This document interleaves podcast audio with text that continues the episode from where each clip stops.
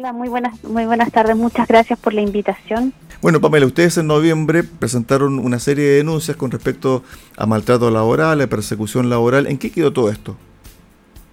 Mira, nosotros, nosotros la verdad es que en ese momento eh, acompañamos a varios trabajadores y trabajadoras que presentaron eh, acusaciones por maltrato laboral, por hostigamiento laboral, por discriminación política, por acoso sexual.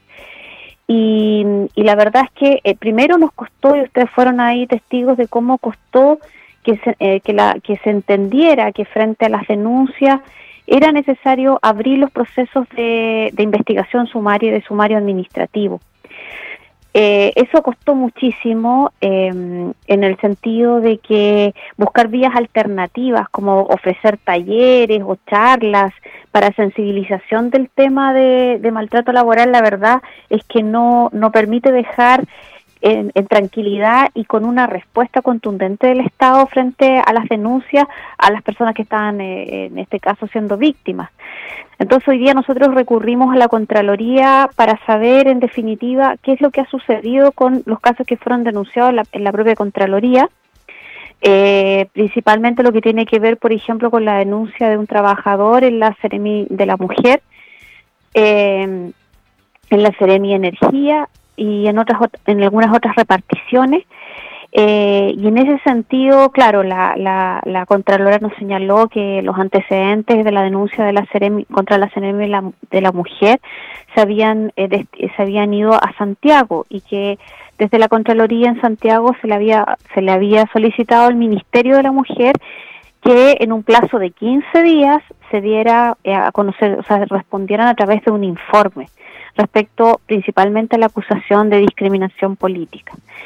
A nosotros nos llama la atención, primero, que los procesos de sumario haya costado tanto iniciarlo y segundo, que ha, pasado ya tiempo, de hecho el, trabajador que denunció, por ejemplo, en la serie de la mujer renunció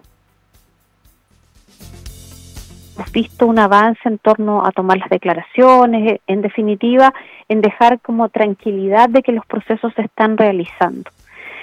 Y eso es lo que nosotros, la verdad, es que nos preocupa, porque eh, para que efectivamente se tengan ambientes laborales eh, de respeto de los derechos de los trabajadores, es necesario que el Estado, en definitiva, acoja las denuncias, pero también que le dé celeridad a los procesos de investigación y, y, a la respuesta a, quien, a quienes denunciaron. Sobre el tema de la persecución política a la cual tú te haces referencia, ¿tiene que ver con que el trabajador venía de la administración anterior? Exactamente, él, denunció en la Contraloría eh, acá regional, eh, a través de un relato bastante detallado, situaciones que en definitiva él señala que son que fueron de, discriminación política y en ese sentido eh, la Contraloría acogió la denuncia, la, la, llevó a Santiago y se solicitó el informe al Ministerio de la Mujer. Respecto a la Ceremi de Energía, ¿cuáles son las acusaciones? Tengo entendido que hay ahí un tema de acoso laboral. Sí, exactamente. Nosotros recibimos y tuvimos entrevista con la con la con la trabajadora que denunció a la Ceremi de Energía por eh, maltrato y acoso laboral. A nosotros la verdad es que el relato de la trabajadora nos dejó bien bien preocupados porque tiene que ver el, en el caso específico de ella con la transgresión de lo que significa ser una mujer trabajadora y madre, en los derechos maternales de las mujeres trabajadoras.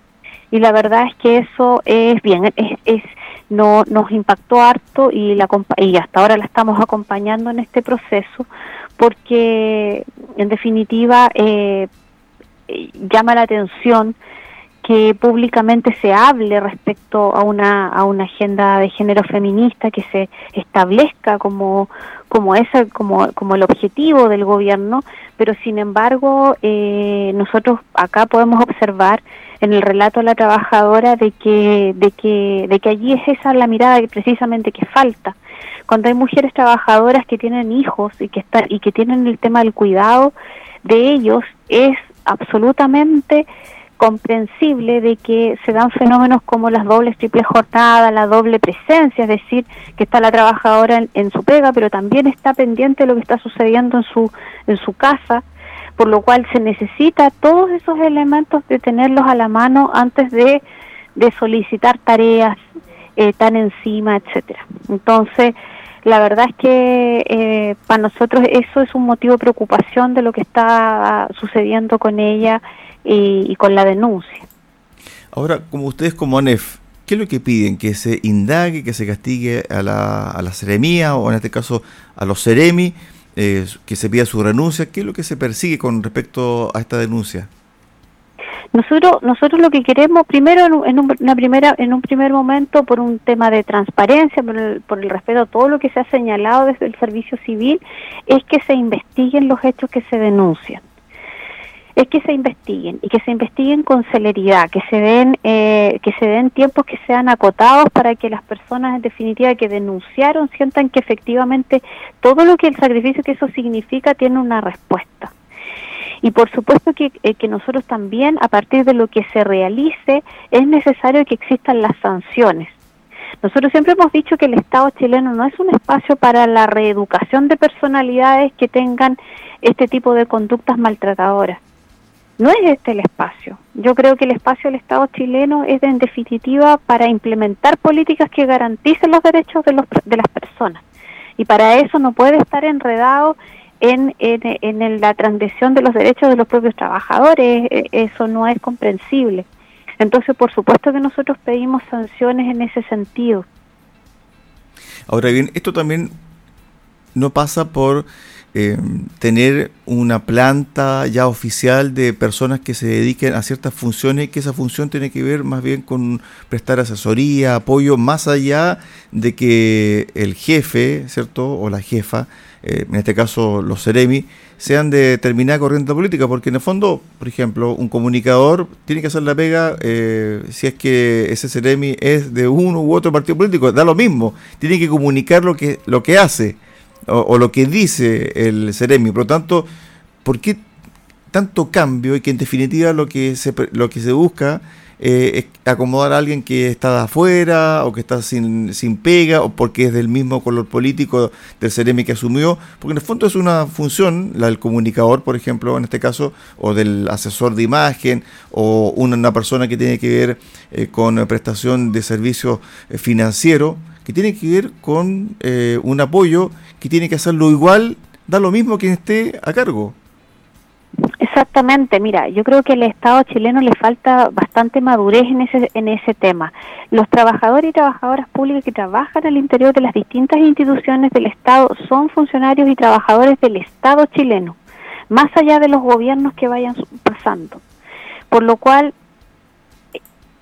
hay un cambio de hay un cambio de autoridad puede haber un cambio en la mirada eh, que se tenga respecto a la implementación de políticas públicas, pero eso no puede afectar la labor que puede desempeñar, por ejemplo, un comunicador, porque ese comunicador o comunicadora está allí para qué?